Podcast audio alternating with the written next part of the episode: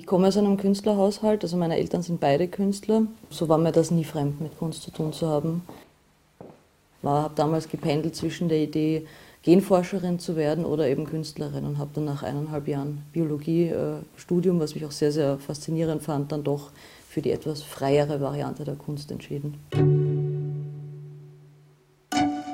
Was mich daran fasziniert, am Tarnen und Täuschen und was mich scheinbar ja auch nicht mehr loslässt, weil ich mir immer wieder gedacht habe, okay, das ist das Thema, läuft irgendwann einmal aus, aber es läuft nicht aus, es wird eigentlich immer stärker für mich, ist, dass das ja etwas zutiefst Menschliches ist, etwas, was wir permanent tun, dass wir tarnen und täuschen und manipulieren und uns verstellen, um irgendetwas damit zu bezwecken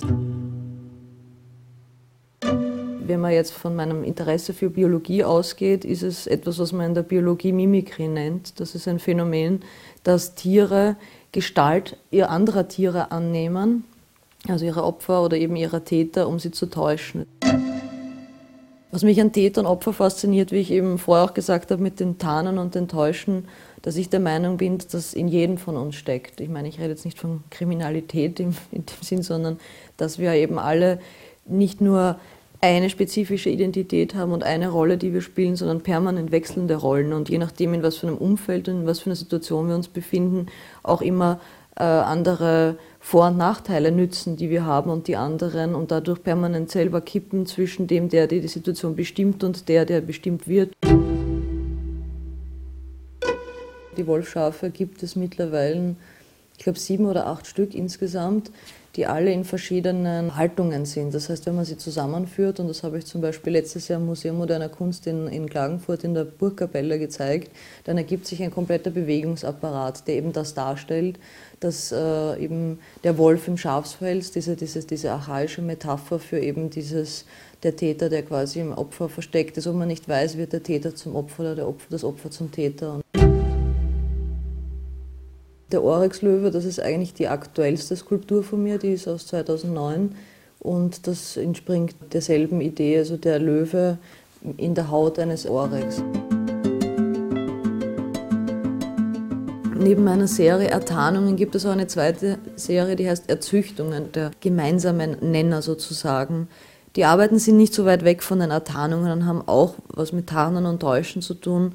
Allerdings beschäftige ich mich in diesen, in diesen Arbeiten eigentlich sehr stark mit Luxusartikeln, mit dem menschlichen Bedürfnis quasi zu etwas Besonderem zu werden, indem man etwas Besonderes anhat. Zum Beispiel das Strickschaf, was in Admon steht, das kommt eben von der Idee, dass, dass auch die Natur schon so gezüchtet wird von Anfang an, dass sie einfach die Produkte schon mitproduziert. Einfachheit halber. Also eine Kuh schon quasi die Louis Vuitton-Taschenteile auf der Haut hat, die man, wenn sie tot ist, nur mehr ausschneidet und zusammennäht. Dass, dass die Natur schon voll hinarbeitet zu diesem Wunsch von uns nach diesen Luxusgütern und diesen Trends. Der Wolfschafspriester wiederum aus der Serie der, der katholischen Kirche, die mich auch aus ähnlichen Beweggründen interessiert, eben diese enorme Macht und Ohnmacht, die passiert, wenn man Teil dieses Systems wird, die einen verspricht, sich um einen, um einen zu kümmern, um einen da zu sein, dafür man aber wahnsinnig viel Buße und was auch immer leisten muss, um quasi da aufgenommen zu werden. Seit einigen Monaten bin ich irgendwie auf das Thema Ernährung gekommen und da habe ich mit einer Serie angefangen, die heißt All You Can Eat.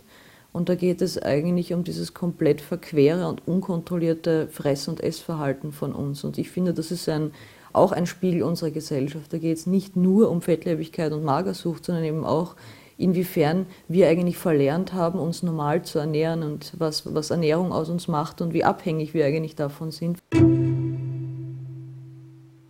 die Fortsetzungsserie von All You Can Eat ist All You Can Lose. Also zuerst das große Fressen und was kommt danach.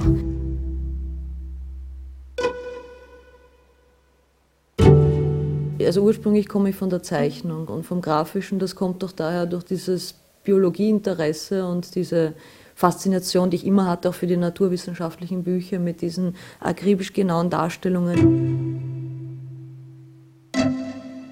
ich finde die Malerei insofern für mich spannend. Ich sehe sie nicht als klassische Malerei, das bin ich nicht, das will ich auch nie sein, sondern äh, es, es schafft für mich eine größere Plastizität wie eine Zeichnung. Also ich schaffe es den Menschen noch plastischer werden zu lassen. Ich produziere eigentlich immer, weil es mir auch ein, ein Bedürfnis ist zu produzieren und weil ich das gerne mache.